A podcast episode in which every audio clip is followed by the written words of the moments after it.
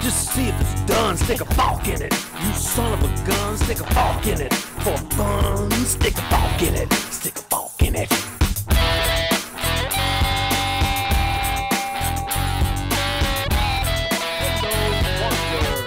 Esto es Soft Fork It, el único podcast que es padrino de una planta. Este es el episodio 141, el caso del pollo tropical. En su infinita pobreza, los millennials resentidos se conectan a tus nubes y encuentran cantidad de cosas raras. Y después huele a humedad. No farting, please. Bueno, esta mañana amaneció un tren burda raro enfrente de la casa. ¿Qué es un tren burda raro y qué es enfrente a la casa? Ok, bueno, yo vivo frente a una estación de tren, ¿ok? Eh, bueno, frente a los rieles de un tren, ¿verdad? La estación está un poquito más allá. Ok. Entonces, pues te levantas y en la mañana ves un tren amarillo con un montón de conectores huecos, cosas raras, ¿ok? Que es como una cabina larga, pero sí es como, como, como, como, como una caja de herramientas. Es como una caja de herramientas tren, tamaño tren, ¿ok? Ok. Y esa caja de herramientas tamaño tren estuvo ahí todo el día haciendo nada. Pero se abría desde arriba. Es ahorita en la noche. ¿Cómo? Se abría desde arriba como una caja de herramientas. que repente para Se abre por muchos lados, porque tiene huecos por todos lados. Sí, no, no, no, de verdad que. No sé, parece, parece como. La pregunta como de Mom Jack Un es pedazo de refinería. Y no le tomaste foto. No le he tomado foto tren, pero podría tomarle porque ahorita es que se está usando. O sea, ahorita el tren tiene unas lucecitas en ciertos lados y ve gente que entra y sale y tal. Yo no sé qué están haciendo con ese tren extraño. Una orgía, Jaime. Pero ahorita es, lo que más no están común. trabajando. ok, una orgía en la vida del tren. Claro que sí. Pero bueno, el hecho es que fue ahorita que vi que este estaba en uso el tren. Está bien. No Feliz sé para qué se cumpleaños. usa, o sea, no sé qué repara, supongo que Feliz repara cumpleaños. Jaime. Feliz cumpleaños, Jaime retrasado. Thank you very much. De repente Thank el tren era parte de tu regalo. ¿Quién sabe? Mira, hay, hay una historia muy graciosa porque nosotros eh, no estábamos seguros, ni Alfredo ni yo, cuál era el día exacto de tu cumpleaños. Un momento. Yo estaba bastante seguro hasta que vi una historia de Mom Jack el día antes y dije, coño, me peleé con un día que puede pasar. Pues, o sea, ¿no? Pero es España. Yo estaba seguro, pero me parecía demasiado temprano. Y entonces me entró la duda. Porque mi mamá es así. Está bien, esa es, la, esa es la parte que me entró la, que me entró la duda. pues. Pero sí, lo que yo estaba seguro, vamos a estar claros, yo no estoy diciendo que yo estaba seguro de qué día era. Yo estaba seguro que Facebook me avisaba. y Facebook no me había avisado. Exacto. y entonces, pero me entró la duda, de repente Jaime lo quitó y ahora Facebook no me avisa. Y lo bueno No, es no, no, que en en, en el momento en el que estábamos dudando, porque nosotros empezamos a dudar temprano. Temprano. Temprano en el sentido de que todavía no Era era, muy el siguiente día. Exacto. Exacto, no era el siguiente día en España. Y Era muy viernes incluso en España. Exacto. Y, y seguía pasando el tiempo, seguía pasando el tiempo y estaba la, el riesgo de que se cambiara el día Claro. y ya hubiese sido el día anterior. Pero hubo un sweet spot en donde era perfecto si lo hacíamos en ese momento, que era como las 10 de la noche de aquí. Porque si te felicitamos a las 10 de la noche de aquí y era el viernes, estábamos a tiempo. Y, y, si Estaban no, en hora. eh, también estábamos en hora, pero de España. Y la Claro. excusa era, ya es sábado en Claro. España. Exacto, es perfecto. Esa, esa es la solución para, para felicitar gente aquí en España desde, desde América. Exacto. Felicitarlos en la noche anterior. Yo le pregunté a Elisa qué día era y ya me quedé tranquilo. Y me pasó algo muy cómico tratando Bueno, de no- averiguar eh, cu- cuál era la fecha del cumpleaños de Jaime y yo me estoy imaginando, haciendo el CSI, que eso mismo pasó hace 11 años, cuando Saraí te felicitó por Flickr. Porque la foto de Saraí de feliz Flickr, cumpleaños. Jaime, yo lo puse en The Forking Place Ajá, y tú te sí, sí, sorprendiste. No, yo sé que lo pusiste, pero no, nunca me imaginé Ese- eso. Yo- ese- yo- eh, yo, este de hecho, es el- una de las dudas que me quedó aclarada, uno de los grandes misterios en la vida que me quedó aclarado es que hace Jorge buscando feliz cumpleaños Jaime en Google. Ahora ya sé por qué. No, lo que busqué, las palabras clave fueron cumpleaños Jaime Crazems. Y sale una foto de Saraí que subió en Flickr hace además, 11 años, eh, pero un 12 de noviembre. Y eso exactamente entonces fue lo que le pasó. Ella se adelantó, porque yo me imagino Claro. que en 2010 tú vivías en Imposible. España, ¿no? En 2010 yo viví en España ya, sí. Por eso. Me acababa, ese cumpleaños fue mi primer cumpleaños en España. Por eso. Entonces calza perfecto el mismo tema. Es, eso seguramente fue tarde, Claro. un 12, y el 13 ya, ya era ya 13, pues. Claro, claro. Tiene todo el sentido del mundo. Y Saraí tiene buen SEO. Pero, ¿qué, qué? Sí, ya veo. Tiene mejor SEO que yo, por lo visto. Porque mi fecha de cumpleaños técnicamente está en el CV. Debería estar, creo. No, sé, no, sé yo lo está, busqué. No, no sé. No está. Ok. Jorge se lanzó la investigación, ¿no? ¿Sabes qué me puedes preguntar? Eh, papana, ¿tu cumples años hoy o mañana? Y Ah, ya pero- está. Eso es nadie muy se Eso es muy, muy Eso es aburrido muy y- y, de mal gusto, pues. No es No, muy es muy feo, es no. aburrido, pero es muy De mala no educación. Siempre le puedes preguntar a un amigo tuyo que sepa. Siempre hay un amigo que sabe esas cosas. No sé, si- o sea, de todas maneras, si no, siempre puedes decir feliz no cumpleaños y tienes 364 posibilidades, ¿sabes? Por- por- ah, contra uno de estar en lo cierto, ¿no? Es verdad. Es más fácil pegarla. Ok. Ah, le hubiéramos podido, por ejemplo, hubiéramos podido preguntar a Mom Jack. Eso, esa es una opción, ¿no? Sí, exacto. She was there. She was O there. sea, she was actually the issue. Pero bueno, preguntarle a Elisa funcionó. Bueno, entonces yo, nada, bueno, mi eh. regalo, ¿ok? Ajá. De cumpleaños es... Ah. Sí, señor, la guitarra, la Fender Stratocaster de Lego. Fabuloso. ¿Y el con amplificador? su correspondiente, espérate, pues tengo que ponerla en su stand. ¿Ok? con su correspondiente eh, amp. Amplificador. ¿Qué es eso? ¿Un Super. Reverb o un Princeton? ¿Y qué? Es un Princeton. Oh, es un Princeton, ok. ¿Ok? Es un Princeton y tiene- tienes incluso, ves, tienes todo el speaker atrás con los cables Sí. conectados. Tienes toda la... Tienes hasta el circuitry Ok. de, Qué bonito. Eso será real, ese circuito. del amp. No tengo ni idea si será real o no, porque después si te digo fue una ladilla armarlo. Me imagino, me imagino. ¿Y dónde va eso, Jaime? Porque en tu casa no caben más Legos. Bueno, eh, ¿te acuerdas dónde estaba la banda de rock? Ahora está esto ahí. La banda de rock está justo abajo. Y problema resuelto. Abajo no, abajo no había nada. Abajo había una cajita de madera que moví para otro lado. Ah, Ok. Bueno. Todo se termina. Si hay espacio, bien. aquí todavía queda bastante espacio para Lego. Créelo o no. pues sí, entonces ese fue mi regalo de cumpleaños. La pasé muy bien. Qué chévere. Eh, fuimos a comer en Alboroto. Eh, Ay, qué Jorge, ya tú estás aware del sitio. fue, sí, fue una comida Sí, fuimos a tranquila. Alboroto, pedí unos ribs, otra. Pero esta vez no los compartiste con nadie. No, esta vez de hecho lo compartí con Saraí porque también venía medio lleno porque justo eh, fuimos a mi italiano favorito, a- se llama Piccolo Napoli, a buscar un tiramisú que iba a ser la torta del cumpleaños. ¿Ok? Tiramisú que todavía queda, por cierto. Entonces, eh, llegamos como a las 2, 3 de la tarde y almorzamos allí. Entonces terminamos almorzando tipo 3 y media, 4. Entonces, claro, a las 8 y media yo no tenía tanta hambre como para comerme unos ribs. Claro. Este, así que los compartí con Saraí un poquito.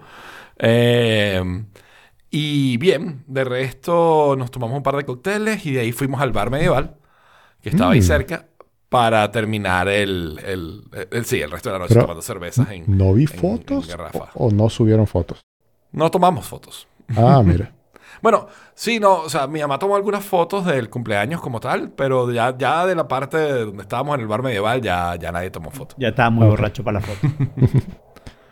Mira, un, un paréntesis aquí, perdón. Me acaba de llegar un correo Ok.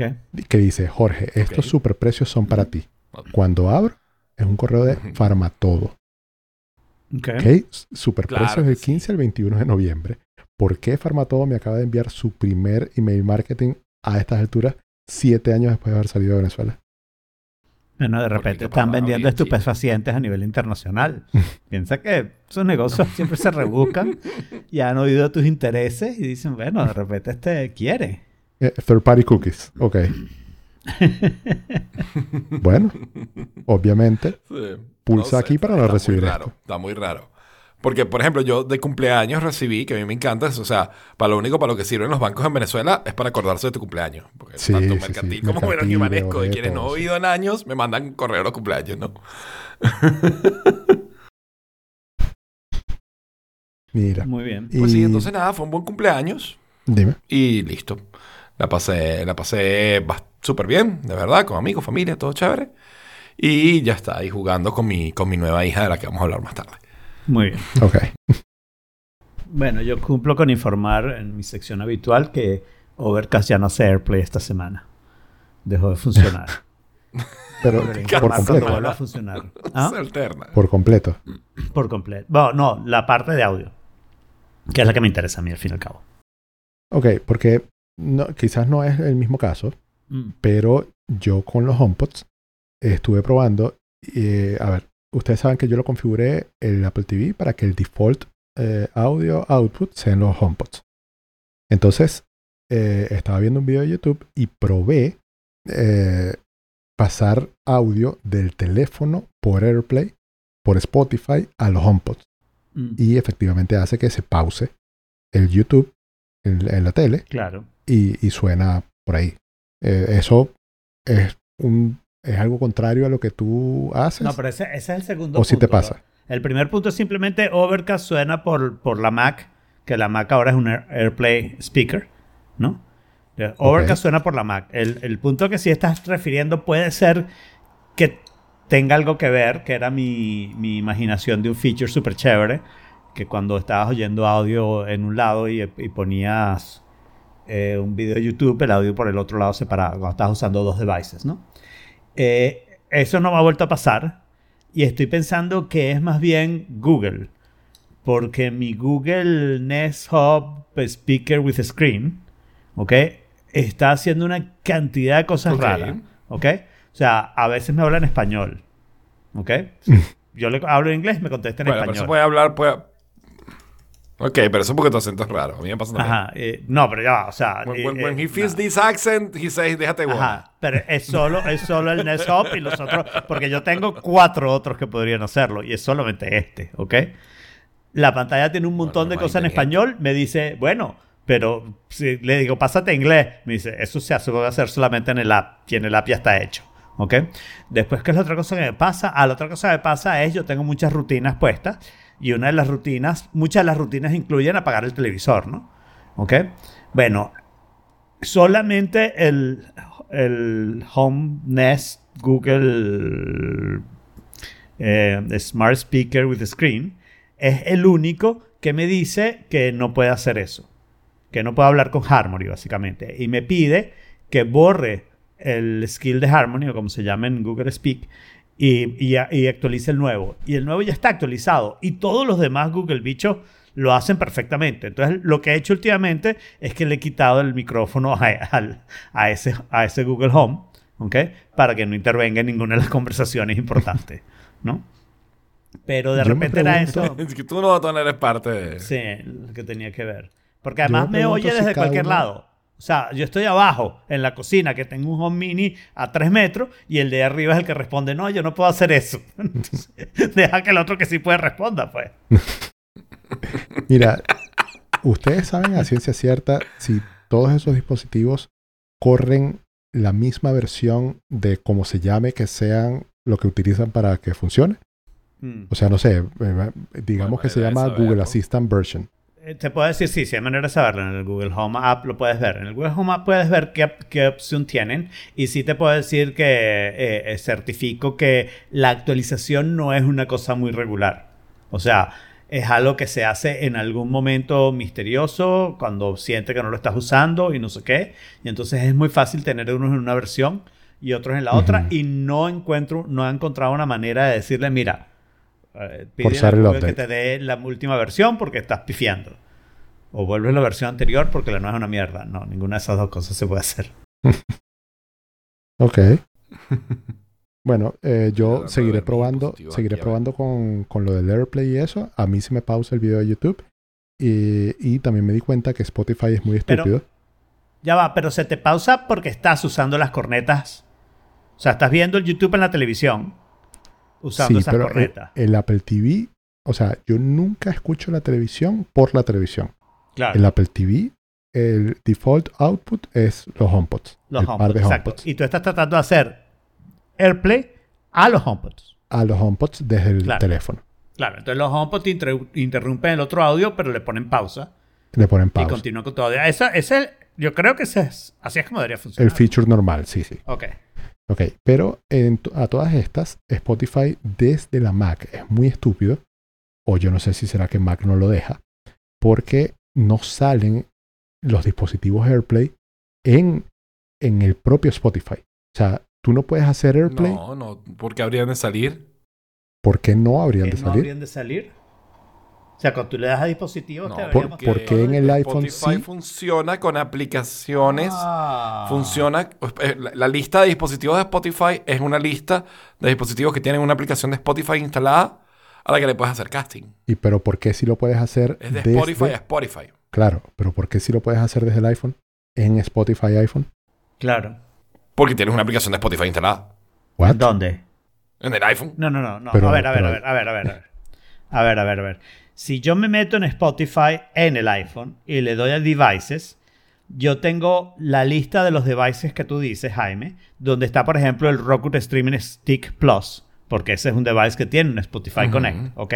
Pero también tengo una mm, antenita de estas, unas pirámides con circulitos que parece un símbolo masónico, que dice AirPlay o Bluetooth. Y cuando le doy ahí, me aparecen tanto Lana como el Roku Streaming Stick, que son ambos AirPlay bueno, devices, eso sí nunca lo he aparte de los. Bluetooth. Aparte de los Bluetooth. Entonces, la pregunta de Jorge es por qué Carrizo, en la pantalla equivalente en la aplicación de Spotify en la Mac, no aparece un lugar donde te aparezca, mira, los AirPlay los buscas aquí. ¿No? Claro. No, y por la razón, Claro. Ajá. o sea, no, no la razón de por qué no lo hicieron en- así, en- en desktop. sino que la manera de hacerlo en desktop es haciendo AirPlay de todo. Sea, macOS hace AirPlay hacia, los, hacia el HomePod y Spotify sale por ahí. Spotify no lo tiene. Claro, porque Spotify no lo tiene, pero Claro, debería pero tenerlo, bueno. es lo que me refiero. Mm. Claro, no, no, ese feature no lo tienen en la aplicación de escritorio. Ahora, y entonces, técnicamente, no sé si esto, es- esto, es- esto es posible. Déjame, déjame hacer una, una idea loca. Que puedo probar yo ahora que tengo un M1. Eh, pudiera bajarme la aplicación de Spotify para iPad No. en mi macOS, versión Catalyst, no. y de ahí tratar de usarlo. No, porque no está en ¿Por el qué? App Store. ¿cómo no? Pero, Ah, los desarrolladores deciden si lo ofrecen o no, ¿no? Claro. ah, ok. Ok. Y, y si tienes una aplicación para Mac, Apple tiende a no dejarte poner la aplicación Catalyst, ¿no? Porque es peor.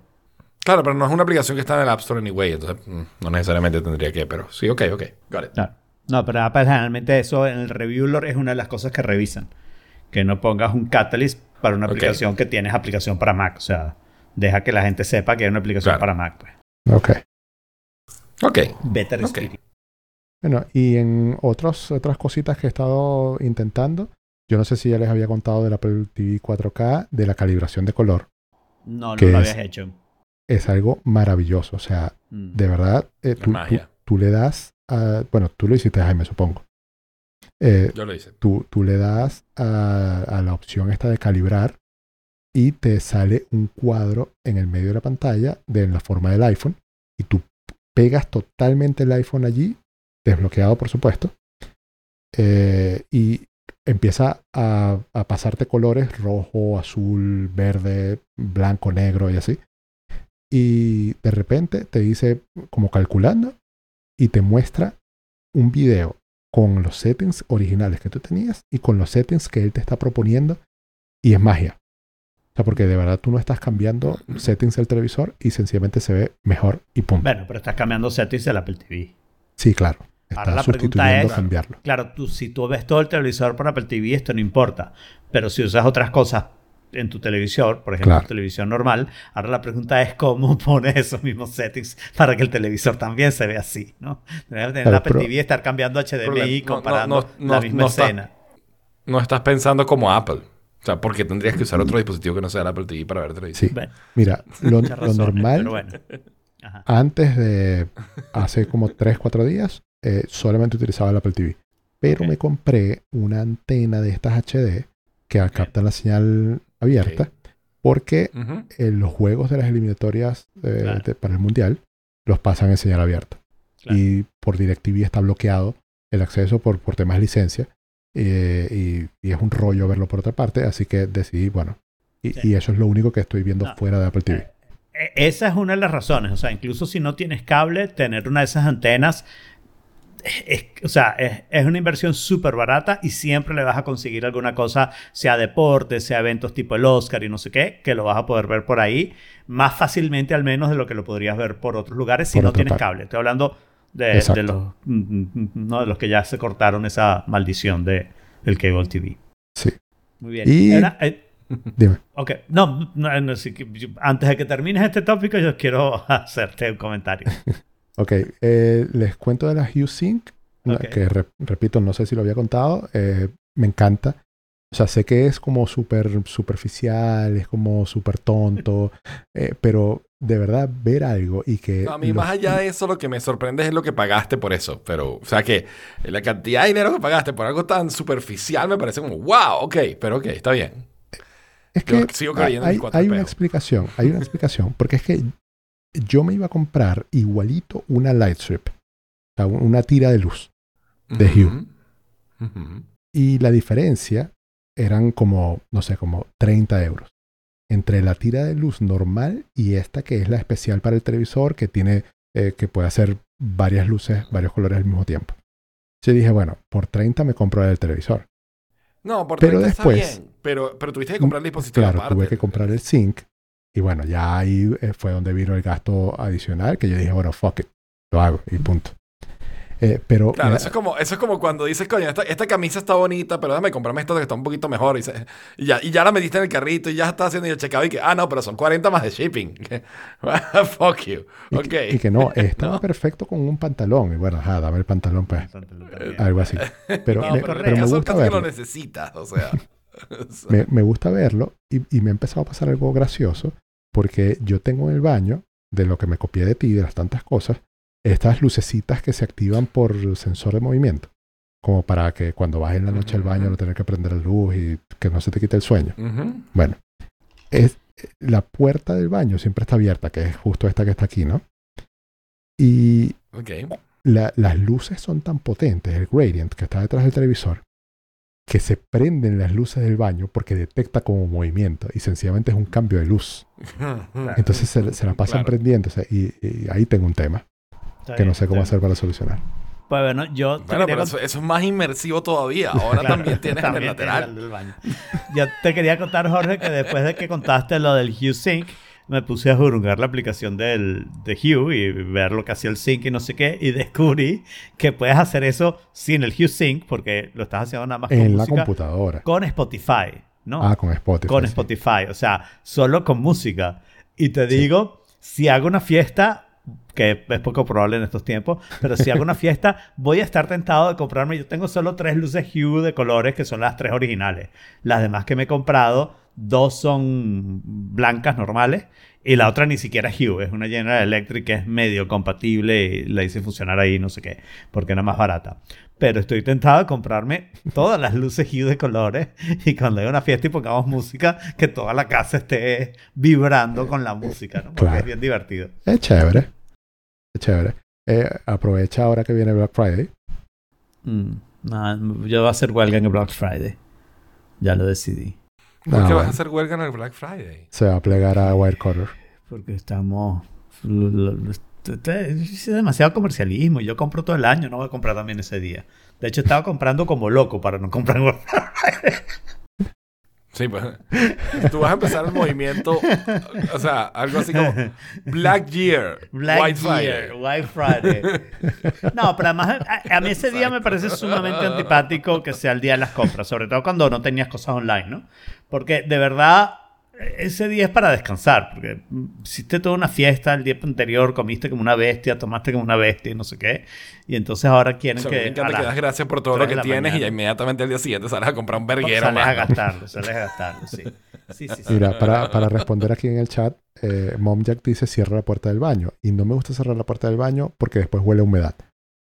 Y eh, Héctor dice que si no le puedo bajar la intensidad y si en el Using Box, en la aplicación, hay como un slider donde tú le ajustas la intensidad y ya está como en la mitad.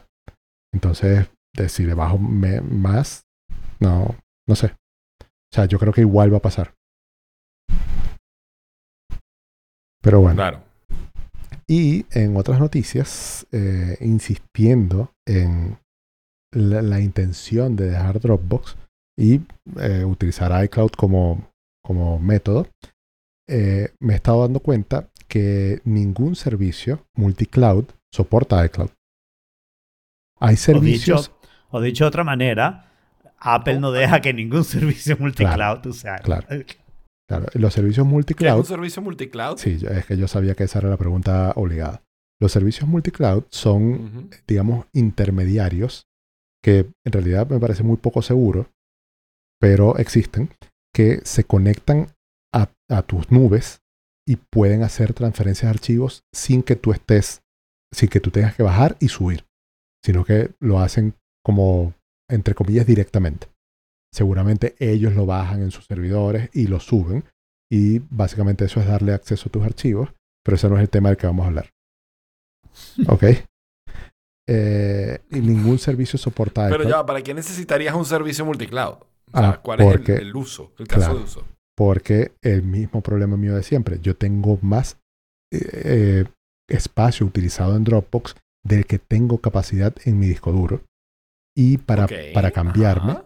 necesito, Jaime, no, no lo intentes otra vez. Hemos hablado de esto mil veces y hemos eh, eh, llegado a la conclusión de que no se puede.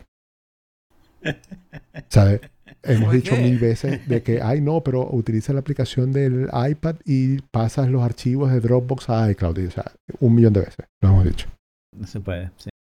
Pero yo no estoy sugiriendo nada. Puedes terminar de explicar para qué vas a usar eso. Claro, es que ya tú venías con no pero, ya dijiste pero. Yo no he dicho nada. I'm listening. Bueno, el, el tema es que yo tengo más, más en Dropbox de lo que tengo en el disco duro y necesito una manera de sacar eso de Dropbox y pasarlo a iCloud para cambiarme.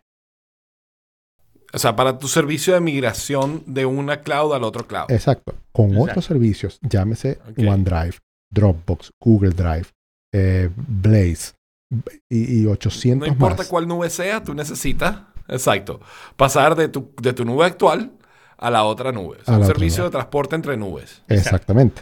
Exacto. Y iCloud no está soportado por ninguno porque Nube Apple Bus. no deja. Claro. Ok, claro, no tiene un Open API. Exactamente. Entonces, bueno, sube a mi nube, nube bus. Y entonces Este. Lo que hice fue, que en realidad se está haciendo en este momento y va a pasar un buen rato haciéndose, es que ustedes se acuerdan que yo tengo esta iMac que trae un Fusion Drive de un tera Mm. y yo le puse el la apéndice o hernia, no me acuerdo cómo, cómo quedó, La hernia. la La hernia, y eh, el sistema operativo está corriendo desde la hernia. Eso significa que yo tengo un tera y ese tera yo lo estaba utilizando en Time Machine. ¿De qué fue lo que hice? Bueno, déjame borrar Time Machine por un momento, utilizar ese Tera para descargar todo lo que está en Dropbox y luego irlo pasando al disco duro interno, porque iCloud Drive no funciona en discos duros entre comillas externos, que en mi caso es tricky, porque el externo es el interno. Claro, Entonces, claro. entonces Claro. tengo que ir pasando poco a poco al interno para que eso se vaya subiendo y Apple en, en cierto momento empiece a hacer el offload de los archivos y que me vaya borrando cosas que ya están en la nube para yo ir pudiendo meter nuevos Pero archivos. le está dejando eso a la lotería de lo que Apple decía. Ah, no, o sea, no, no tienes control sobre lo que va a estar o no va a estar. O sea, No, no iCloud. Y, y yo estoy pensando que esa es la razón Wow. por la cual los servicios multinube no podrían usar iCloud ni siquiera con un hackery, ¿no? Porque Apple no tiene ninguna interfase para decir, este archivo, súbelo a la nube y no lo pongas en mi computadora. Apple dice, yo sé mejor que tú lo que te conviene, hijo. Así que no lo pienses más y déjamelo a mí. Y eso en un servicio de estos de nube no funcionaría. pues. ¿Cómo hace? Exactamente. Pero, hmm, y a todas estas, o sea, ¿por qué no te fuiste a Google Drive como me fui yo? Porque hay necesidades familiares Claro. para iCloud. eso es lo Entonces, mismo que me pasa a mí. sí. O sea, en- entonces yo yo, compré digo, iCloud por si ya voy a iOS. pagar iCloud, sí, Claro, yo compré iCloud por iOS y una vez que lo tengo, tengo dos teras, vamos a usarlos, ¿no? vamos a usarlo. Eso es lo Exactamente.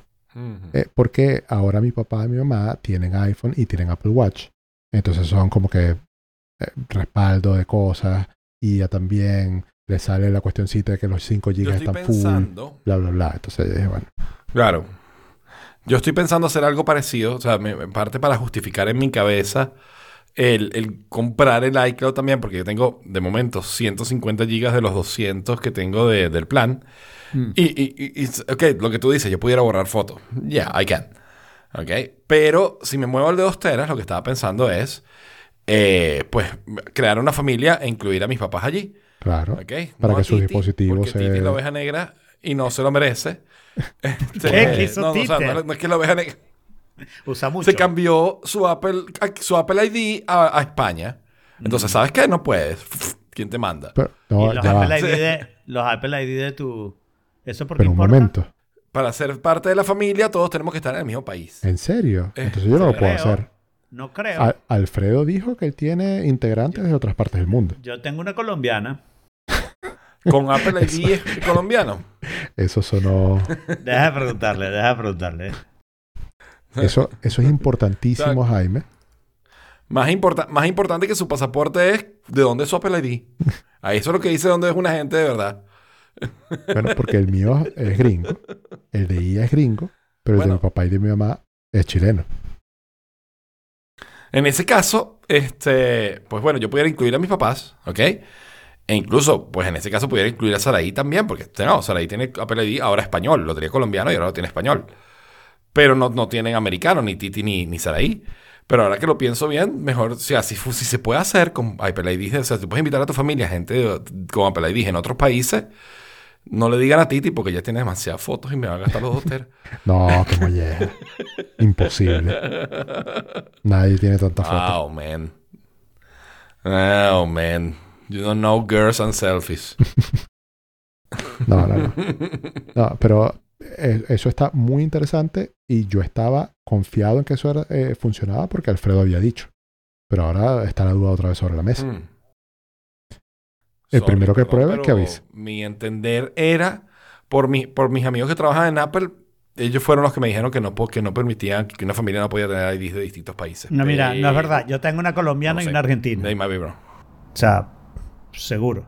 Pero no Con significa- Apple IDs. Exacto. O sea, porque- porque tú Sí, puedes vivir en una Con parte y Apple tener IDs, Apple ID con de otra. Apple IDs de, de, de, de eso, sí. Ok. Ok. Entonces sí sirve. Bueno, en ese caso, exacto. ¿Sabes qué? Sirve tú de conejillo de indias y me cuentas, Jorge, también. Bueno, lo, lo podemos hacer con el de 099. Aunque yo creo que para ser familia no tienes ni siquiera que tener un iCloud eh, Para nada. Plus. No, no, no, no. no. No Ah, entonces, entonces es gratis probar.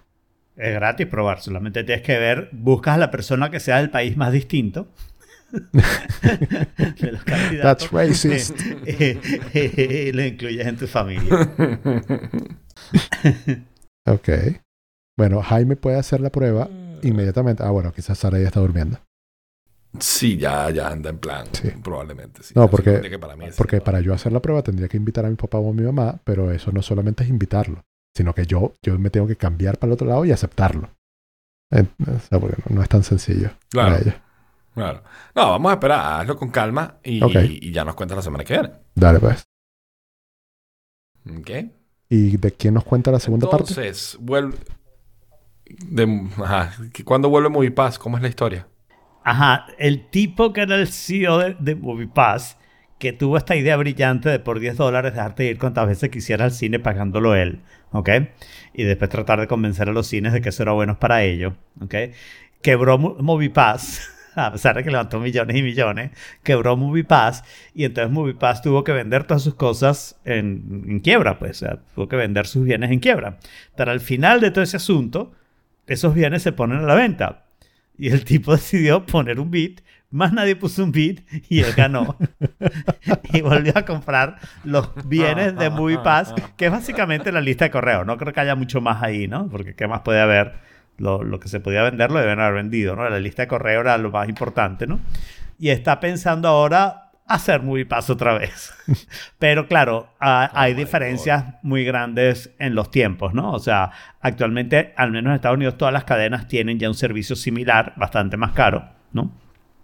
Y entonces él lo que va a hacer es tratar de buscar cines independientes que en su mayoría son cines de arte, son cines de otra cosa y no sé qué. Entonces yo creo que le va a costar un poquito más realmente convencer a la gente, ¿no? Pero Convencer tiene gente de pruebas. Que lo use, ¿no? Eso No, de que, lo use, de que lo use es muy fácil. Si yo te digo por 10 dólares puedes ir a todos los cines que quieras en un mes. No, pero un momento. Cines independientes no es lo mismo. Es que, o sea, el asunto es cómo lo hace. Tiene, pero sí, tiene que establecer algo con los cines independientes para, para lograr hacer algo. Bueno, veremos. Pero me parece interesante que, que el tipo no se rinda. Esos son los buenos emprendedores, ¿eh? los que quiebran la compañía y después dicen, ah, ahora la puedo comprar barata. Es una gran movida. sí. La verdad que está inteligente, está inteligente. Está inteligente. Eh, por cierto, Alfredo, tengo un warning para ti. Ajá, ya lo vi, Eh. pero es que eh, eh, a, a los cuantos warning me votan. no, no, no es un warning. Ah, no es como la Fórmula estoy 1. lanzando un warning de mal comportamiento. No es como la No, no Fórmula es 1. como la ok. Fórmula 1. Está bien. no. Es que puedes estar sufriendo el bug de Monterrey de Memory Leaks. Ah, sí. ¿Ok? Pero no lo sabría. ¿Cómo lo sabría? ¿Ok? Bueno, es importante que... O sea, bueno, no es importante. Si quieres. se- Sería bueno que tuvieras alguna aplicación que viera la... Que te, te midiera la memoria. O puedes ver cuánta memoria está consumiendo en... En System Information. ¿Ok? Y ver si hay algún, algún número muy enfermo. O sea, si Finder tiene 30 gigas de, de memoria, ¿no? O sea, o una cosa así. Eh, pero... El punto No, es que tiene tú, solo que- tú cumples con las 3.36 condiciones para que eso gigas. pase. No, pero no. O sea, te puedo decir es que no tengo. Está raro. No tengo memory leak porque mi memory raro. pressure es completamente recto. No, pero es que eso no es lo que significa que no tengas memory leak. O sea, 3 gigas No, no en Finder necesariamente. es demasiado. No, porque Sí. yo estoy usando Burdel Finder. No, no, no, olvídenlo. Esto está. ¿Qué tanto puedes usar el clarísimo. Pero es Finder? una cosa, ok, déjame hacer otro experimento. Ah, vamos a hacer otro experimento en real time. Ajá. Mantén System Information en algún lado de tu pantalla y una ventana de Finder del otro, ¿ok? Y te voy a pedir que te muevas entre el sidebar y la ventana que está, que te, y, y el contenido de la ventana que tienes, ¿ok? Sidebar- y dime si eso aumenta. Es el dock. O el Ujú. cyber es el. Oh, pero No, el pasar- sidebar de Finder. El sidebar del Finder. El, el cyber de la ventanita del La Finder. barra lateral. Ajá. Ajá, entre el sidebar y la ventana itself, o sea, el El contenido. cyber los es donde están los favoritos y no sé qué. Y entonces, Ajá, qué sé yo, exacto. hago clics. Pero eso no hace que el cursor cambie. Ajá, haz clic de un lado, haz clic del otro, haz clic de un lado, haz clic del otro. Y dime si eso está aumentando tu memoria RAM. No, para nada. Mi memoria RAM está súper estable. No hace nada. Lo único que logramos es que ahora no sé Ok. cuál es la ventana de Finder que yo debería tener aquí. ah, no, era esta. Ok, ya. Resuelto. No, Bueno, no, no, nada. no se mueve, no se mueve. Lo que o estuve sea, no leyendo es que al, pa- al parecer identificaron, hasta, hasta que se solucione el problema, que seguramente será en la próxima actualización, al parecer el cambio del color del cursor o el cambio del tamaño del cursor en accesibilidad dispara el bug de memory leak. Que como que se va acumulando Entonces, la eh, memoria que usa. Pero yo había oído que eso era... Exacto, cada vez que- el cursor cambia, si se vuelve una manito, si se vuelve tal, empieza a dispara la memoria, dispara y sube y sube y sube y Sube y- y sube. Cada vez que Wow. cambia el cursor. Bueno, uh, for the record, ¿Ok? mi Finder en este momento, claro, no será M1, etcétera, pero mi Finder está ocupando 191 megas de memoria. Te digo, 3 gigas es demasiado. Wow. No tienes nada abierto. ¿Cómo? Yo creo que tengo el problema de memory ¿Cómo leak que ahora Ah, no? que me estoy dando cuenta. En el Porque Finder no yo estoy abriendo ahorita. eh, Déjame buscar aquí en System O sea, pero, Information. un pero segundo. un momento, tú sabes que Finder no es solamente la ventana donde te está mostrando los archivos. O sea, todo lo que tú ves. ¿Cuál de las ventanas? No, imagínate que tú tengas 100 ventanas, Alfredo. Ok, O vamos sea, a imaginarnos Finder eso. es esas 100 ventanas más Claro. el escritorio, más el, el- el Ah, menú ¿y de arriba, más. ¿Quién más gasta todo. más memoria? ¿El que tiene las 100 ventanas cerradas y no está usando nada el menú de arriba ni el dock? ¿O el que tiene 100 ventanas abiertas y está usando el menú de arriba y el dock? O sea, abrí una ventana de Finder y subió de 191 a 200 megas. O sea, Y ¿cuánto tú no tienes iCloud, por ejemplo. Ajá, iCloud ok. gasta memoria al Finder porque está constantemente diciendo al Finder, ahora tienes tanto espacio de disco duro, ahora este Bueno, espacio de disco duro ya no yo, lo tienes. Yo creo que tengo el problema, ahora que lo pienso, ahora que me estoy dando cuenta, yo creo que tengo el problema. Porque estoy abriendo mi memoria ahorita, ¿ok? Todo contento. O sea, así dándome las de que, ay, por Alfredo voy a tener problemas. Si el Warner mi Finder está ocupando 419 megas, Ok. ¿ok? No, mi, mi Finder está ocupando 419 megas, ¿ok? Ok. That is ok. Pero tengo un proceso que se llama System Stats, que está ocupando 9.49 gigas. There you go. Ah, el Finder es mi ganador. en mi That sounds like an issue. O sea, yo Claro. tengo Finder con 3.42 GB y Telegram de segundo con 1.22 y después Windows Server con 1.20. Safari con menos de un giga. ¿En cuánto tienes la presión de la memoria, el memory pressure? Solo Bueno, por... ¿Qué quiere decir en cuánto la tengo? Es una línea recta. Exacto. ¿no? Pero ¿de cuánto porcentaje? Eso es un número, eso es un porcentaje.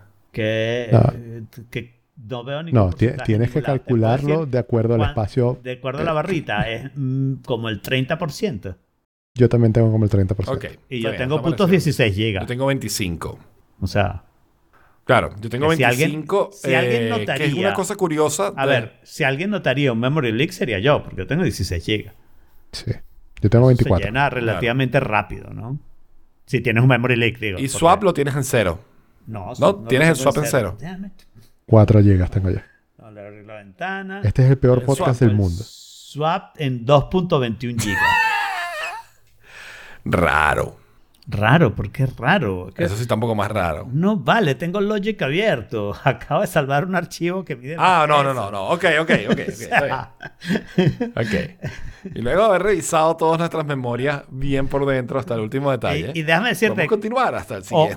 hoy usé Firefox, así que eso podría haber sido una, un catalizador del memory leak, ¿no? Porque Firefox definitivamente está haciendo memory leak con el, con el mouse. Ok. Y hoy lo usé. Pues nada, yo tú vas a tener que reiniciar mi máquina entonces, supongo.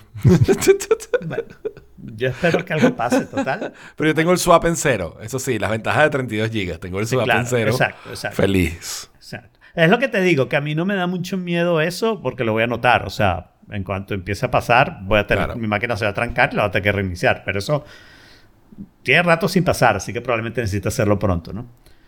Pero no lo hago ni para ver si eso arregla lo del AirPlay. Así que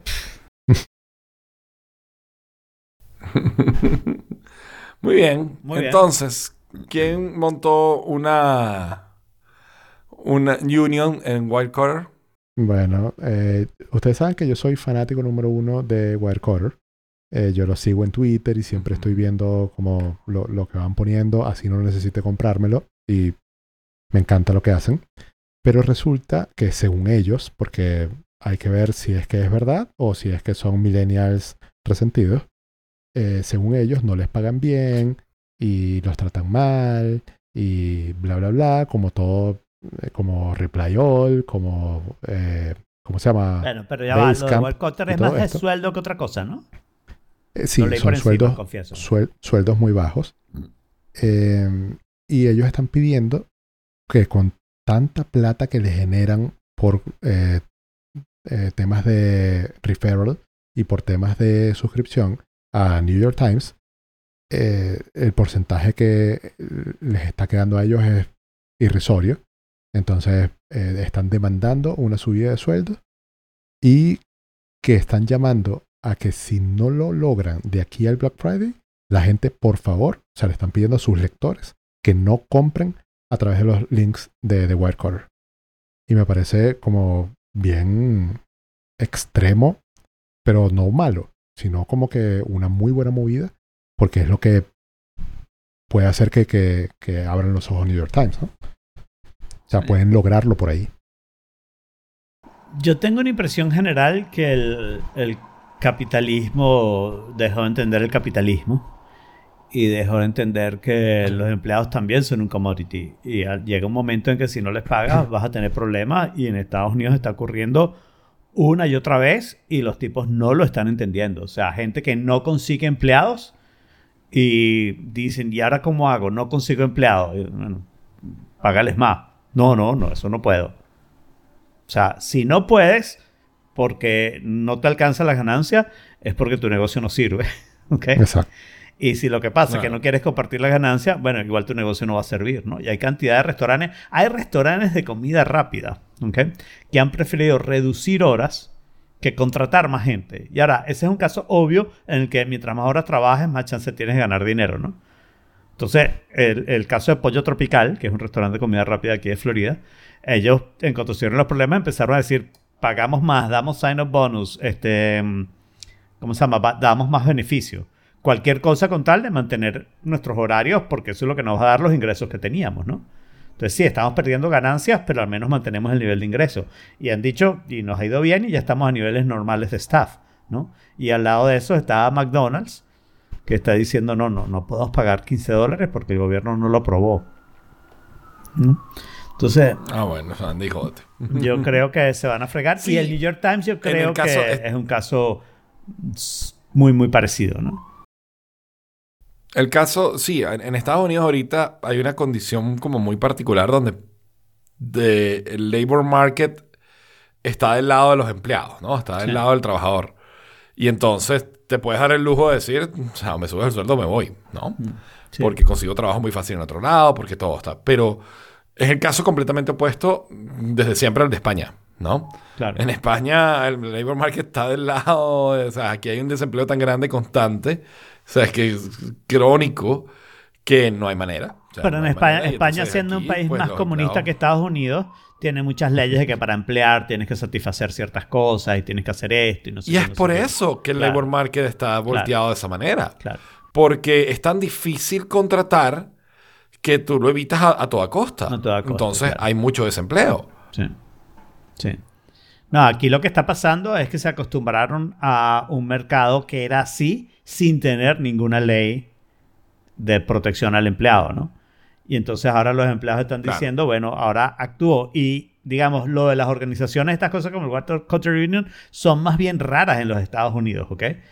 Pero sin organización está ocurriendo que, o sea, imagínate, una franquicia de McDonald's donde todos los empleados renuncian, ¿ok? Y no es que se pusieron de acuerdo, es que renunció uno y el otro dice, ah, tienes razón, renuncia a otro y le dice, mira, conseguí trabajo en Burger King y pagan más. Y se van todos para Burger King y dejan un cartelito diciendo cerramos porque no hay ningún empleado. ¿No? y, y claro, eh, eso al final es un asunto de capitalismo, es ley de oferta y demanda. Y los empleados, los empleadores capitalistas se están negando a entenderlo. Que, eh, y ahí lo relaciono un poquito con esto, ¿no?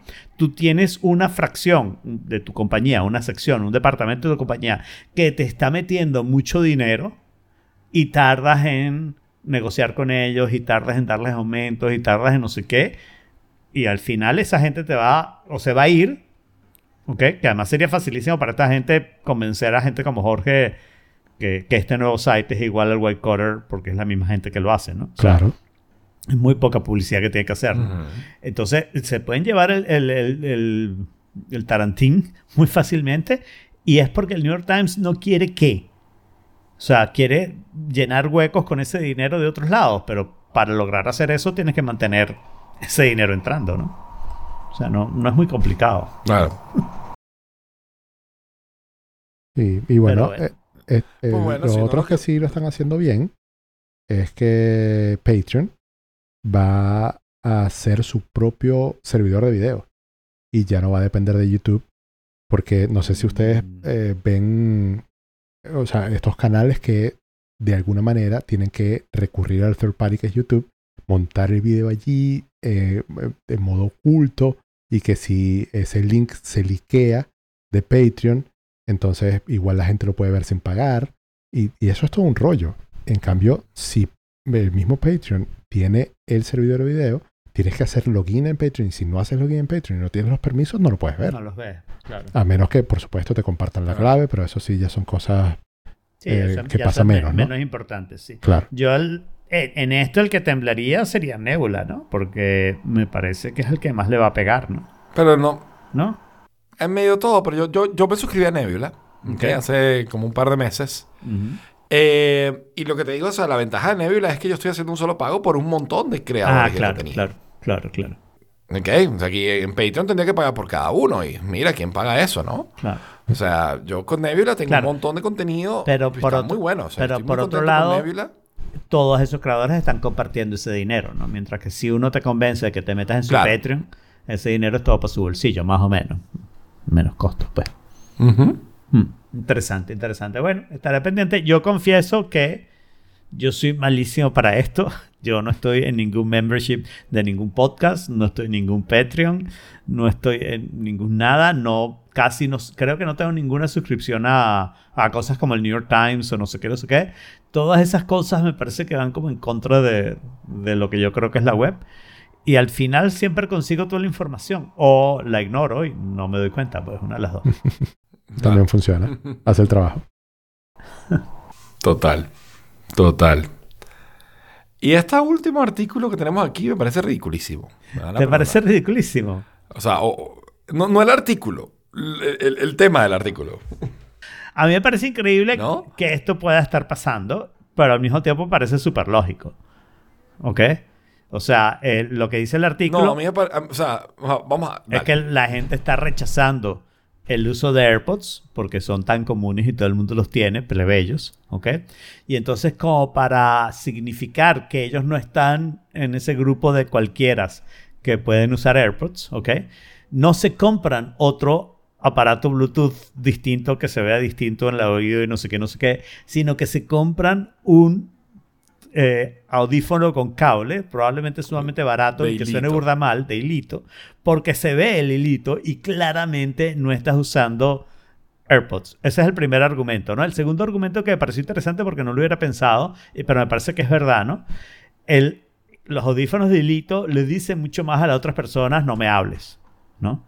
Porque los AirPods están ahí y los ves, no los ves y no sé qué. El hilito lo ves claramente. Esa persona tiene los oídos tapados con algo que está sonando en este momento, ¿no? Entonces yo creo que yo me voy a unir a este club y voy a empezar a usar mis audífonos de hilito, que además tengo un montón. Yo te voy a decir lo que yo pienso. Ajá. Esto es un bluff o tratar de hacer parecer cool un montón de gente pobre que no puede comprarse AirPods. Pero eh, eh, ya, Ya va, pero, pero no es gente pobre, ese es el problema. No, el problema, yo creo que el asunto, pero, pero, a Son ver, audífonos baratos de cable. Vamos a ponerlo por partes, vamos a ponerlos por partes. Primero, ¿es esto verdad? ¿no? Porque que lo diga el Wall Street Journal no quiere decir que esto sea verdad. ¿no? ¿Es, es esto verdad? De repente hay un par de personas haciéndolo, ¿no? Pero una de las cosas que mucha gente lo está haciendo, eh, se supone son influencers en, en, en Instagram y no sé qué, y, y muchas mujeres, ¿no? Eh, y, y la otra pregunta, o sea, pero la otra realidad que existe es cuál es la expresión en audífonos de yo tengo más plata que tú. Y en muchas cosas pasa que cuando esa expresión no, no la logras hacer a través de gastar más dinero, lo haces a través de gastar menos dinero. Lo haces a través de decir esa cosa que todo el mundo tiene, a mí no me interesa. Y yo tengo esta otra cosa que es mucho más barata y la uso y además, pero además es más visible, ¿no? Eh, es más grande. es Claro, más- pero eso es lo mismo que eso es lo mismo que las PBR. ¿Tú, sa- las- tú sabes de las PBR o no sabes de las PBR? ¿Qué es eso? No sé de las PBR, perdona mi cultura. Ok, bueno. Nada, PBR es una cerveza americana, Pabst Blue Ribbon. Ah, Plus Blue Ok. Ribbon, ok, sí. La Pabst Blue Ribbon es una cerveza muy barata, muy Sí. barata, de calidad muy chimba, ¿ok? Que tiene un cierto amargor cool, pero, pero una cerveza muy barata, ¿ok? Es la cerveza de camionero, es la cerveza de tal. Y ahora, y resulta que hace como 5 o 6 años para acá, es la cerveza hipster. Claro. Es la claro, cerveza que toman los niños. Bueno, Cool. Sí. el- el hips- ¿Ok? esto No, son gente pobre que, no, que lo que está tratando No, es pretender No, que la sea, cerveza es cool. o sea, no, ver, no es cool, es una a cerveza barata. Yo tomaba De- paz, yo tomaba PBR parejo, a mí me pero, encanta. Pero de repente, de Pero repente, de repente se están aprovechando de esa parte y gastan menos dinero. Esa parte te la compro. Pero también una parte de decir, yo no voy a tomar eh, este, IPAs y no sé qué y no sé qué que cuestan 4 o 5 dólares. Yo voy a tomar la cerveza más barata que hay y porque estoy en ese grupo, porque lo logro hacer, yo voy a hacer que eso sea cool, ¿no? O sea, esa estrategia tiene un valor arrechísimo. Yo estoy de acuerdo contigo que te ahorras la plata, ¿no? O sea, no te tienes que comprar AirPods si vas a usar audífonos de hilito, ¿no? Claro, pero es tratar de hacerlo pobre cool, que no tiene nada de malo, No, pero, Pero, pero es la realidad. pero es tremenda O sea, acepta idea. tu pobreza Jaime. y ya pero está. es tremenda No idea. trata- Pero es que no es necesariamente pobreza. Lo, lo hace gente con mucho dinero y se ahorra esos reales. Yo estoy de acuerdo contigo en la parte que se ahorran los reales, ¿ok? Y en vez de buscar otra cosa, en vez de sacar, un- en vez de buscar que alguien saque unos audífonos Bluetooth que cuesten 500 dólares, ¿ok? Pero no grandes, porque no los vas a tener unos No audífonos los grandes. habremos visto eso. Exacto. Pero que sean chiquiticos, pero que todavía cuesten 500 dólares. En vez de tratar de imponer eso, lo que hace es que te vas para otro estado. Es tremenda estrategia. Y yo la verdad que espero que triunfen y todos dentro de unos años estaremos usando audífonos de Mira, es que Jaime, ¿cuál es el concepto de hipster? a mí, Claro. yo, no, no, es descubrir las cosas antes de que sean cool. Exacto. No ir a buscar las cosas. Pero también Pero- ella pero va. también Ellos no descubrieron el existe- vinil. no, Ellos no descubrieron el vinil. Exacto, no descubrieron el vinil, exacto. No descubrieron el vinil, ver, no descubrieron las flannels, para mí- no descubrieron el look de Para mí, leñador. hipster es sencillamente ir en contra de lo mainstream. Claro. Y si lo mainstream es caro, lo, eh, el contrario es barato. Y si lo mainstream es barato, lo contrario es caro. Así que no tiene que ver con lo barato o lo caro, sino que tiene que ir en Sí, contra yo, de lo yo que con lo está que tengo conflicto es el, es el hacer la cosa. eh, mí- yo lo que, con lo que tengo conflicto es con ir en contra de lo mainstream. O sea, eh, pretender que algo barato es cool porque vas en contra de lo mainstream. No, man, es No, algo barato, está bien, enjoy. Pero eh, esos audífonos No, tienen mejor sonido que cualquier AirPod, ¿ok? Así que al menos en ese sentido le están ganando, ¿no? O podrían, la verdad. Puede haber audífonos muy malos. Pero no podrían. necesariamente. Pero podrían. Pero es muy fácil que tengan mejor seguro es sonido. cero lag. Sí, cero bueno, lag, Pero es muy seguro fácil que tengan mejor sonido. Lo que no tienen es noise cancellation, nada por el estilo, ¿no? Por ejemplo, tú, tú quieres saber qué es de pobre, realmente de pobre y, y- y es cool. Lo que yo le acabo de comprar a mis audífonos. A ver. Mis audífonos Ajá. tienen una. Ahorita les puse una. Una un wrapper, de- una- un ok. neopreno en la parte de arriba porque se está pelando Ok. lo de la cabeza. Y como a mí me gustan mucho mis audífonos y no me voy a comprar otros iguales, Está bien. yo voy a agarrar mi cosa, me Y compré esa- un y esa wrapper es- hoy, ¿verdad? y me llegó hoy y ahora tengo mi vaina pelada, todo pobre, todo Claro, bien. esa es tu respuesta de pobre a que yo tengo una cinta de cuero de alcántara para proteger la banda para que no le pase eso, pero cuesta una bola. Exacto. Pero Jaime, te Exacto. pregunto, ¿eso lo mandaste a hacer o lo venden porque pasa mucho? Lo venden, lo venden. Mira, tengo aquí la cajita, tengo aquí la, la cajita ahora, la bolsita donde vino, porque lo casualmente llegó hoy. ¿Qué? ¿Ok? Y lo venden para todo tipo de audífonos, ¿ok? To- todos los modelos de audífonos que te puedes imaginar. Así como cuando, ¿te acuerdas hace algún tiempo que se me pelaron las, las- Sí, sí. la, lo- la parte de los auriculares y compré estas gomas con las que tengo cuatro años y soy mucho más feliz que con las gomas que tenía antes. ¿Ok? Pues son, me cubren mejor las orejas porque me sudo menos, respiran mejor y suenan mejor los audífonos. Bueno, esto es el, el equivalente pero para la cabeza. Es un bichito de neopreno con un cerricito. Pero y mira, no hace ¡pam! que suene mejor. No, eso sí no que suene mejor. Pero no, los venden. Los venden en, Amazon. Perfectamente claro. lo puedes comprar y listo. Y tus audífonos quedan... se- se- la verdad es que se ve mejor de lo que yo pensé que se iba a ver. Yo Y- pensé que se iba a ver como...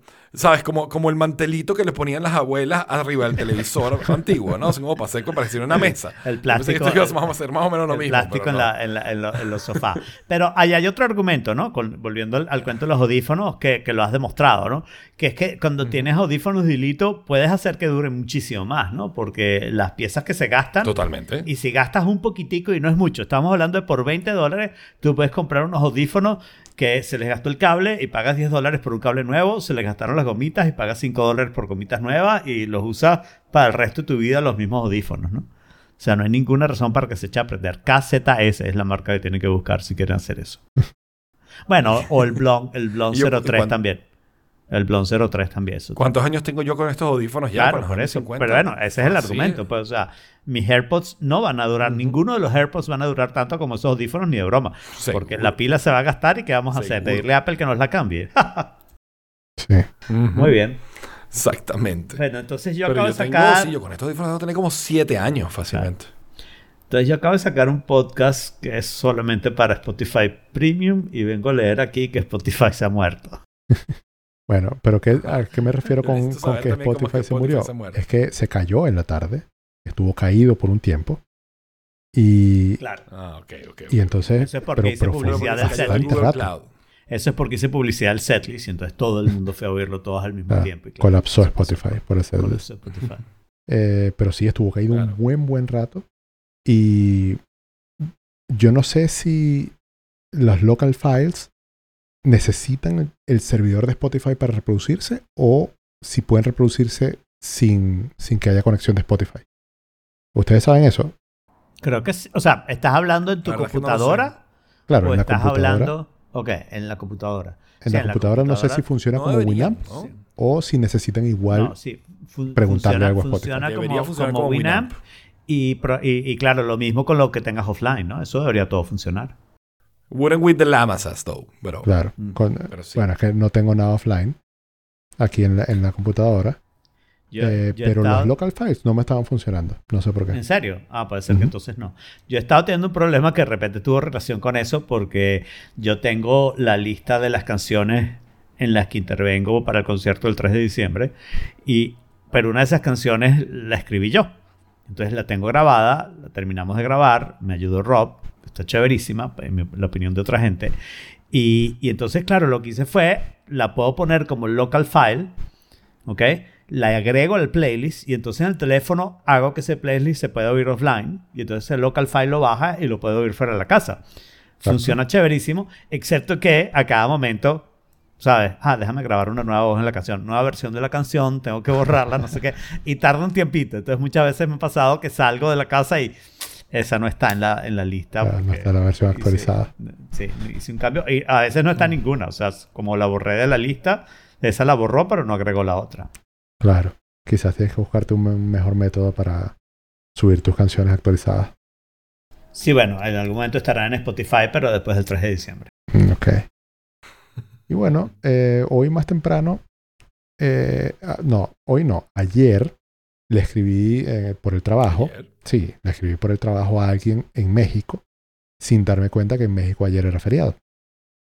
Y otra persona de acá de Chile, que está en este momento en México, le escribió a alguien de Colombia, desde México, y no se dio cuenta que en Colombia también era feriado ayer. Y recientemente nosotros en la empresa cambiamos todo a Telegram. Ahora nos estamos comunicando por Telegram. ¿Y por qué Sí. no nos habías dado esa noticia? Eso es un triunfo para Jaime. ¿No los había dado? No lo había dado. Sí, Ah. un gran triunfo. Claro, no, no, porque la dijimos fue en la, cuando comimos aquí con Julián. Me lo dijiste a mí, pero Claro, no lo dijimos pero- en el podcast Bueno, nunca. o sea, Claro. felicitaciones, Jaime. O sea, esto- Eso es un más. casi tan importante como tu Totalmente. cumpleaños, Entonces, diría yo. me, me he ganado un pedacito de Telegram Heaven bien importante. Sí. Este, Una empresa completa en seis países. conver- Convertí una empresa a Telegram. Claro. Sí. En- entonces eh, yo dije, bueno, tiene que haber alguna manera de pasar automáticamente por un bot los feriados al chat grupal para que cuando empiece ese día la gente sepa de en dónde es feriado. Y no, no tengamos ese rollo, ¿no? Que cada quien igual obviamente lo puede ver en su Google Calendar, etcétera, pero Telegram es un sitio como mucho más cómodo para que todo el mundo lo vea al mismo tiempo. Y en realidad es la herramienta por donde te ibas a comunicar con la persona que está en su día de feriado y que no deberías hacerlo. Eh, lo primero que hice fue preguntarle a Jaime que si me daba alguna pista de por dónde empezar. Yo había como hecho el googleo básico de Google Calendar Telegram Bot y encontraba cosas como súper complicadas. Y le pregunté a Jaime y me dijo, mira, me imagino que sí se debe poder, pero seguramente lo debes programar, el bot. Y yo le dije, bueno, no, Sí, déjalo así. Programar, programar un bot diciéndole, sabes, léeme este feed de este calendario y hazlo, ¿no? Y entonces Jorge me dice, no, déjalo así. Y al rato se me ocurre, oye, pero, pero además Jorge se le ocurrió primero, ¿no? Creo.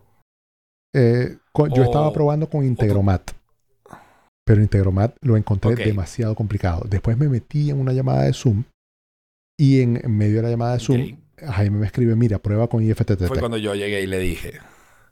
Claro, porque si tenemos IFTTT, por ejemplo, para anunciar que vamos a salir en vivo nosotros, ¿verdad? Y tenemos el bot creado y toda esta historia, dije, claro, si yo puedo integrar con IFTTT Google Calendar y que me, dé los, e- me diga los eventos ese día, y, el calendario es un calendario que tiene todos los feriados, problema resuelto. Entonces ahí entramos en un debate, Jorge y yo, porque yo buscaba la solución donde, mira, créate un calendario y pon tú los feriados, porque además no siempre los feriados son los que te dice Google. Google tiene una serie de calendarios feriados, pero no siempre es muy preciso. O te da feriados regionales que no aplican como día libre para todo el país, o te da, este, o no te rueda al siguiente viernes o al siguiente lunes, porque dependiendo de la legislación de cada país, pues eso puede variar si cada un feriado en fin de semana. Entonces, como no hacía eso, yo dije, bueno, créate un calendario, cargas eso una vez al año y buenas noches. ¿no? Pero Jorge, en su infinita flojera, dijo, no, yo no voy a estar haciendo eso. Y entonces decidió crear, depender de, de los calendarios de Google de, de feriados. Pero entonces, claro, no es un calendario ya, es un calendario por cada país.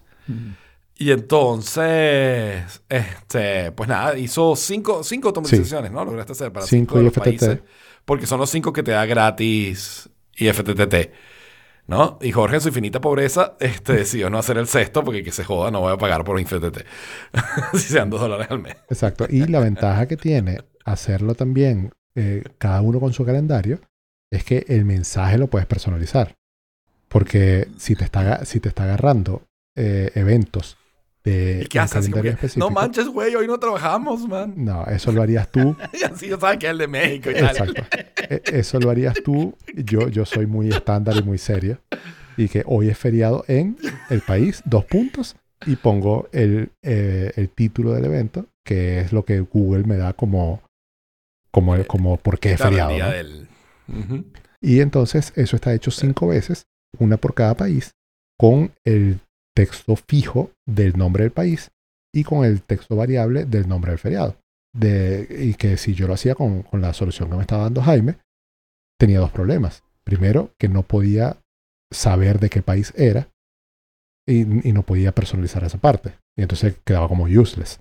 Y segundo, que si estoy utilizando los calendarios dinámicos de Google, al unirlo todo en un mismo calendario, eso es algo que tú haces on demand y, y no es que dinámicamente se, se van uniendo todos los, los eventos de, de todos los calendarios en uno solo. Así que bueno, Claro.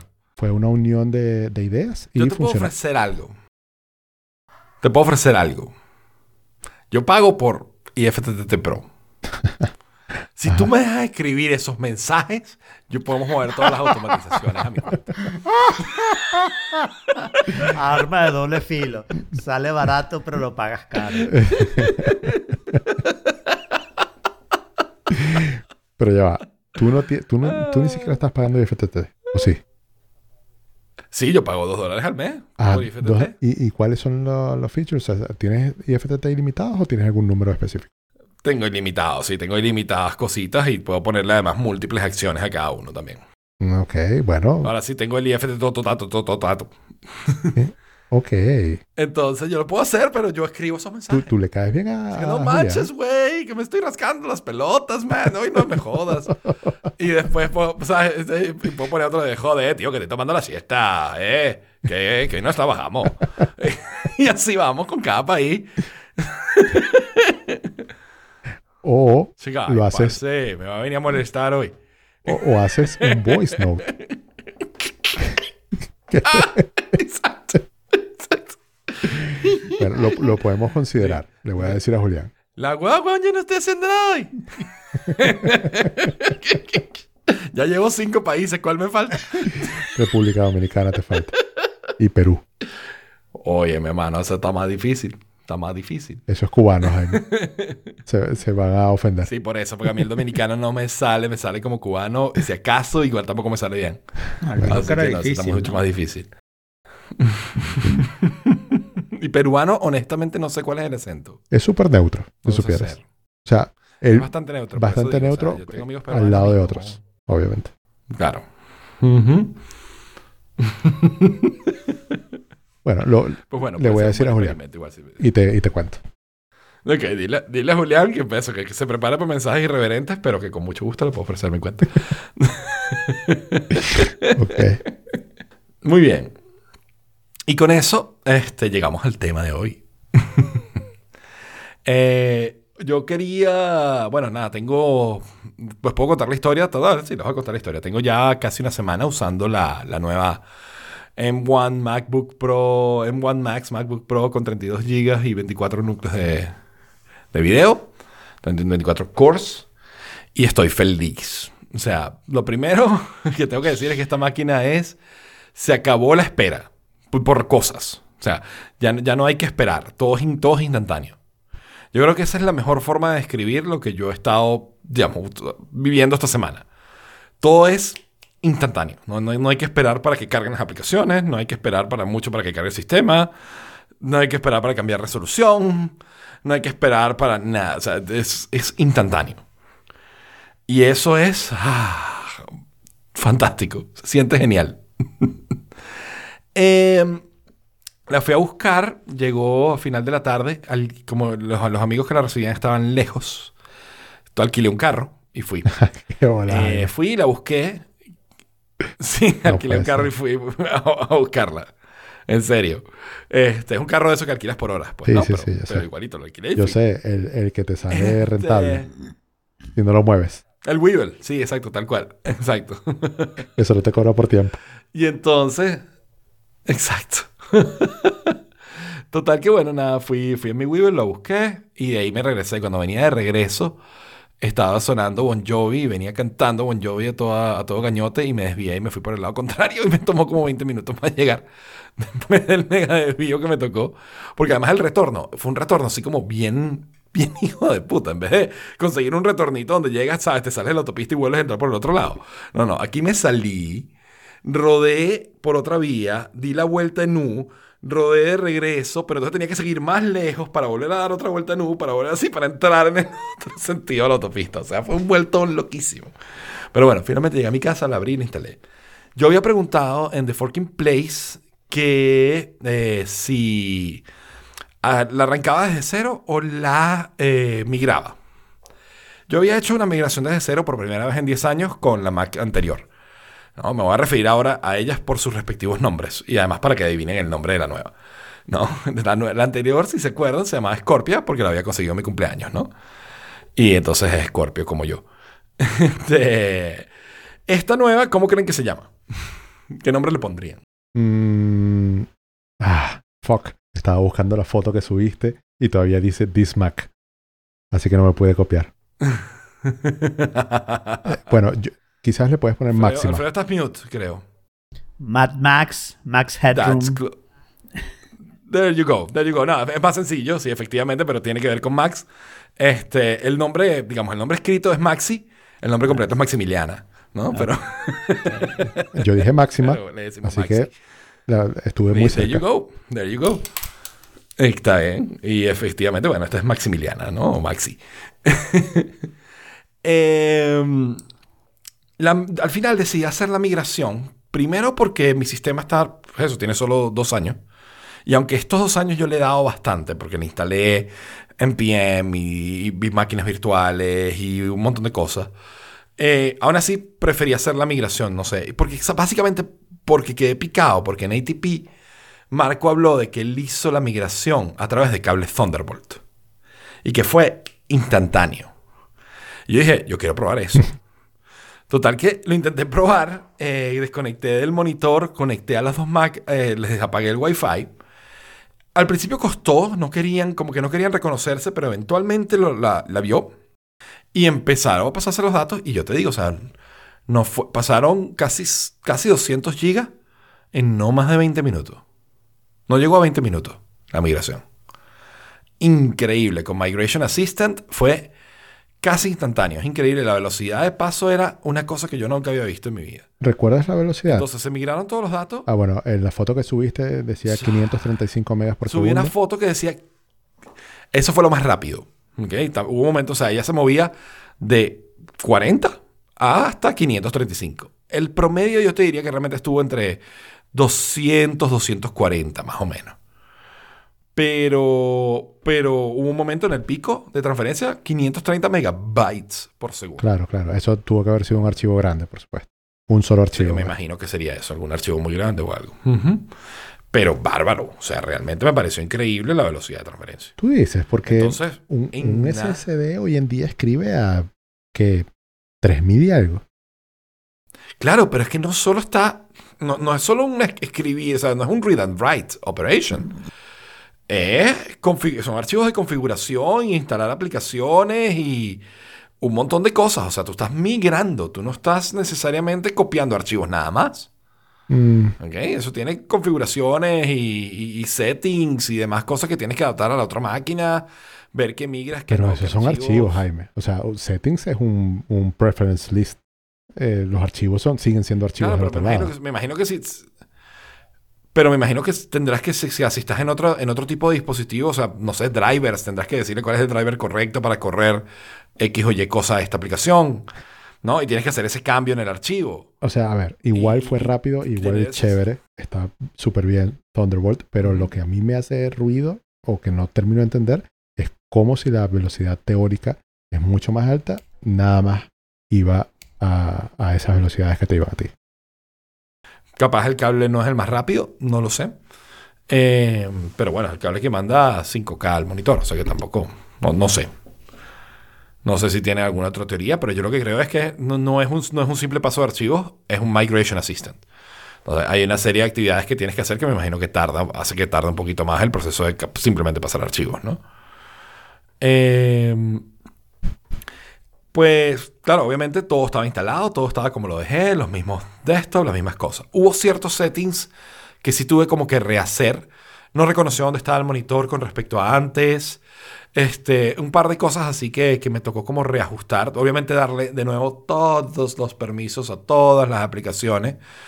Eh, ¿Sabes? El nivel Catalina, ¿no? Claro, sí. Eh, Zoom quiere acceder a grabar la pantalla. Zoom quiere acceder a accessibility. Sí, todo eso que Eh, y así con todo. ¿Qué, qué significa que no estaba el monitor donde estaba antes? En eh, eso donde tú ubicas En la los monitores. yo suelo tenerlo a la derecha. Claro. Pero Eso eso, no se pasó. tiene sentido porque es que ni- no es la misma pantalla. O sea, puede, puede ser el mismo el G, pero la pantalla principal no es la misma.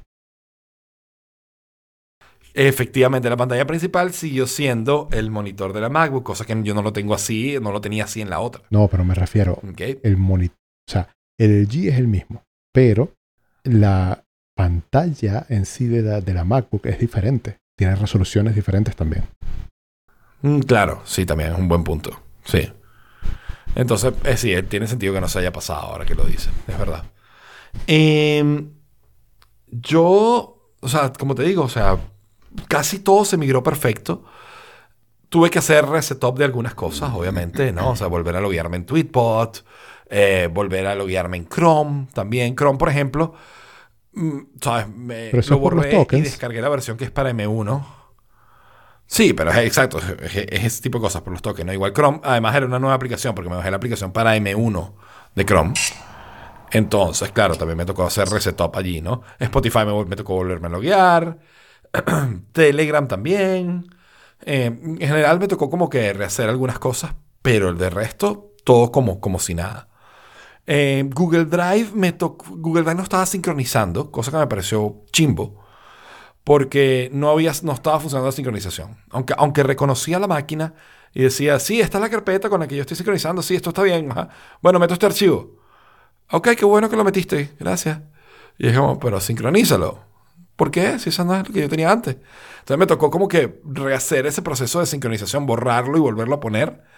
Y claro, como estaban todos los archivos ahí, hizo el macheo y se tardó un ratito, pero lo hizo, Ok. ¿no? Eh, ¿Cuánto espacio tienes? pero... Un tera. Un, un tera, Ok. sí. Entonces, pues nada, o sea, la máquina, como te digo, es que es snappy, todos, todos inmediatos. Mira, ya, un, segundo, al- inmediato. Jaime, porque yo creo que Alfredo está hablando. No, yo no estoy hablando. Ah, ok. Yo estoy como Casey cuando hablan de la MacBook, de la Mac Pro en, en ATP. Ok, ok. Sí, porque Casey más bien ha tenido mucho que decir en estos episodios. Sí, pero, pero, porque MacBook la Pro, Mac eso es sí lo hace. Se calla sí. y desaparece. Sí. Claro. Sorry. Yo, de hecho, me di cuenta que mi máquina es la misma que Casey, vale acotar. Eh, eh, solo que él tiene así como 4 teras y yo tengo solo un tera porque yo no soy millonario. Y aquí no, porque ATP bar FM slash subscribe, nosotros no tenemos eso en, en O4Kit. Vaya, va- slash subscribe, entonces. Pero el teclado espectacular, no he extrañado el touch bar. La verdad no me ha hecho falta la primera vez. Me gusta mucho más el, el botoncito de Touch ID de esta máquina, como más grande y con el redondeadito te dice, te da así como la sensación de dónde ponerlo correctamente. Eh, ¿Qué más te puedo decir? Eh, tuve que obviamente borrar mi disco duro de Time Machine para pues, hacer, ese top y decirle, no, mira, usa esto como Time Machine.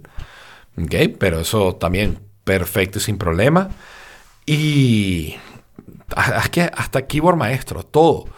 Se, se- se lo trajo sin ningún problema. Migration Assistant funcionó perfecto. Y eh, de momento estoy contentísimo. O sea, Claro, la verdad pero es si que te la pones a ver- súper poderosa. Hay una sola cosa que no me ha funcionado, pero es un problema muy raro de, de esa aplicación. Text Sniper, ¿se acuerdan de Text Sniper? La aplicación que yo Sí. utilizo para tomar screenshots de texto que me copia el texto al, al clipboard.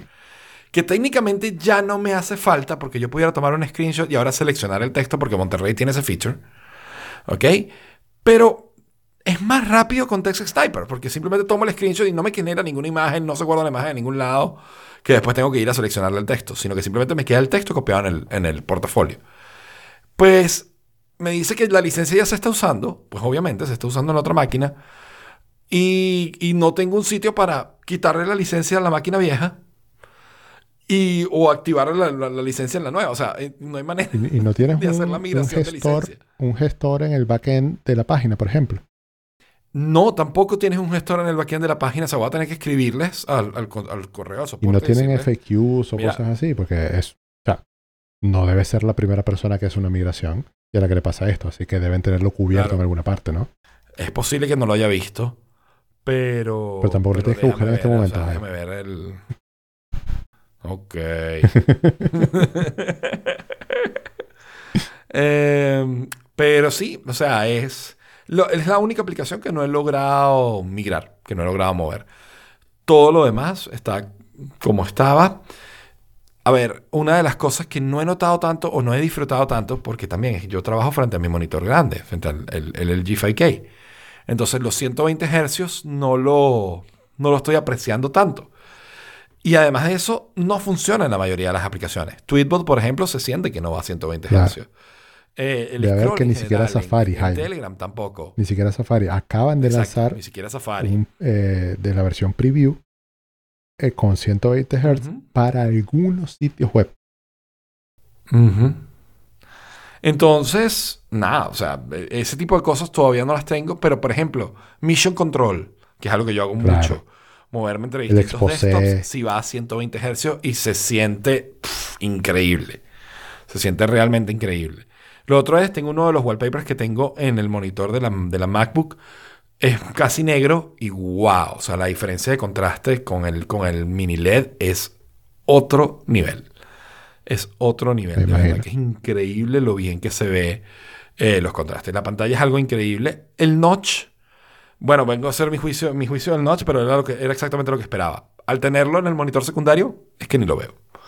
¿No? Sí, no, no me ha molestado. Se siente raro cuando estoy trabajando en ese monitor por alguna razón. Se ve raro, o sea, lo noto, pero no me ha molestado en mi daily use. O sea, en mi uso de día a día, no es que yo he dicho, ah, qué antipático el notch o qué ladilla esto. Eh, Sketch, sorprendentemente, los menús llegan casi hasta el notch. Este, pero no se pasan del notch. Em, pero. El, Pero el peso no es un problema porque tú no lo mueves, que es una de las cosas que yo noto Claro, el más. el peso, ya, pero yo no la muevo, que es lo otro que ha pasado, que es el otro test que no tengo listo todavía, que es que no le he probado la batería, porque ha estado conectada todo el tiempo. Claro. No la he sacado, tengo ganas de un día trabajar desde la sala. ¿Ok? Y, y pasar todo el día trabajando desde la sala a ver cuánto le dura la batería. Entonces probablemente de aquí a la semana que viene lo haga y les doy un reporte del battery life de... Y dime la verdad, ¿te vas a llevar el monitor? No lo tengo. No, no creo que me lleve el monitor. Si, si me llevo el monitor, no, o sea, está cargando. No hay manera. si Ah, conecto el claro. monitor, está cargando porque es un solo cable. Claro. Entonces, o sea, más bien, como que me voy a tener que ir a otro lado para forzarme a no tener el monitor cerca. Para poder Para trabajar directo desde la laptop y usar la batería. Eh, en cuanto al peso, sí, es un poquito más pesada, pero yo no sé por qué yo la sentí como muchísimo más pesada en el Apple Store. Y una vez que, que, ¿sabes? Usándola aquí, no he sentido que sea tampoco tan más pesada. Que las cosas diseño, tuyas siempre son más livianas que las cosas de los demás. Porque son No, tuyas. puede ser. Eh, exacto. Pero sí, obviamente el diseño me, a mí me gusta más el anterior. A mí me gusta el diseño de, más redondeado, más curvilíneo. Me gusta mucho más el del anterior que este. Este no me disgusta, me parece chévere. Pero no. No me mata, no me, no me encanta, no me gusta más que el anterior. Y bueno, este, no sé si ustedes tienen alguna pregunta o algo, pero de resto eso es más o menos el review. Tengo una semana usándola. Estoy encantado, la maquinita va perfecto. La he reiniciado unas cuantas veces para, para que se acostumbre a settings y demás, o para probar distintas cosas de settings, pero no porque. Porque me. O sea, no porque lo necesite, para nada. Todo lo contrario, o sea, realmente la máquina, los 32 GB de RAM se sienten también. Yo creo que eso, eso hace que se, se sienta como más snappy, más rápida y no he sufrido, o sea, la, la- la presión de la memoria no ha, no ha subido de 30 nunca y normalmente está como en 11, 15 y, y súper, o sea, pero súper snappy, o sea, cero, cero estrés, cero, cero preocupación por el, o sea, diseñar en Sketch, por ejemplo, pf, no sé por qué, pero se siente mucho más buttery smooth que, que en, que en, en la, en la Intel. Sí, Y sí, O sea, o sea, no, no sé qué más decir. No, pero- es que- pero- fíjate, tú preguntaste que si teníamos alguna pregunta, pero yo siento que es que tú estás llegando muy tarde a esto. O sea, está bien que sea un M1 Ya, Max, escuchaste todas las reviews, todas las pero opciones. no, pero no, no específicamente del M1 Max, sino que yo viví la experiencia del M1. El M1 en general. Claro. Alfredo vivió la experiencia de su M1, la contó. Y, Yo soy el y último. tú eres el último, llegaste al M1 Max, pero ya el ahí. salto grande, exacto, el salto grande fue de Intel a M1. De M1 a M1 Max es como, Exacto. ok, es más rápido y ya.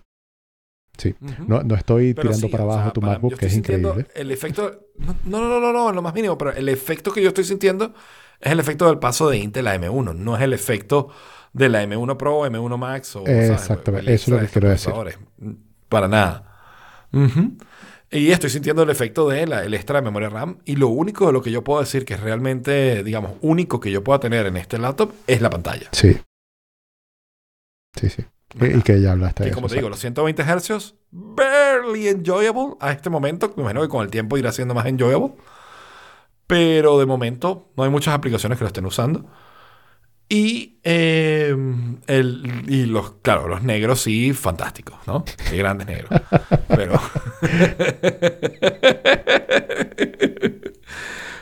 pero. Pero más nada, o sea, la verdad es que el notch no me molesta, como te digo, no me causa mayor dolor de cabeza. Pero sí lo noto, sí lo noto. Lo noto más de lo que lo noto en el teléfono. Ya. Y bueno, eh, Alfredo tiene una, una cara, unos ojos rojos de sueño. Sí, Alfredo tiene sueño ya.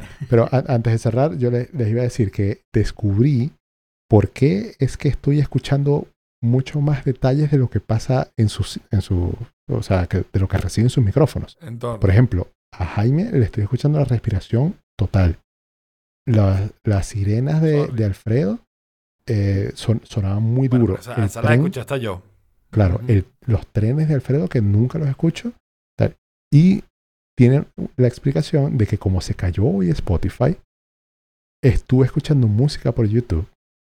Y cuando escuché música por YouTube me di cuenta que no le tenía el, enhance- el enhancement eh, de Sound Source a Chrome, porque yo, yo tengo el, el sonido enhanced en Spotify y me gusta cómo suena. Entonces le prendí el enhancement a Chrome y ahora escucho todo. Y eso fue casualidad hoy. Me siento, me siento, I feel seen. Sí, sí. Eh, siento escucho espiado. muchas más cosas. Escucho los clear throats de, de Alfredo que los hace bajito. Escucho, eh, eh, es otro mundo esto. Les recomiendo SoundSource. Sí, no, siento, siento, tienes como, tienes como Spidey Senses. Exacto. Pues, escuchas a una señora pidiendo auxilio a tres cuadras. Es súper creepy.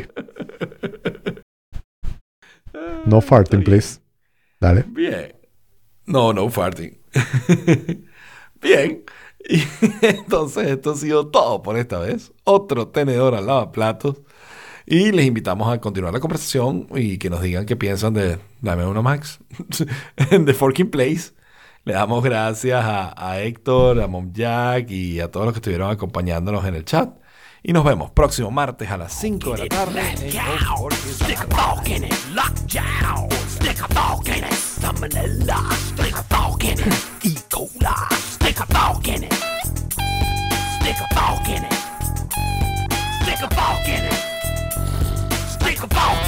It's done.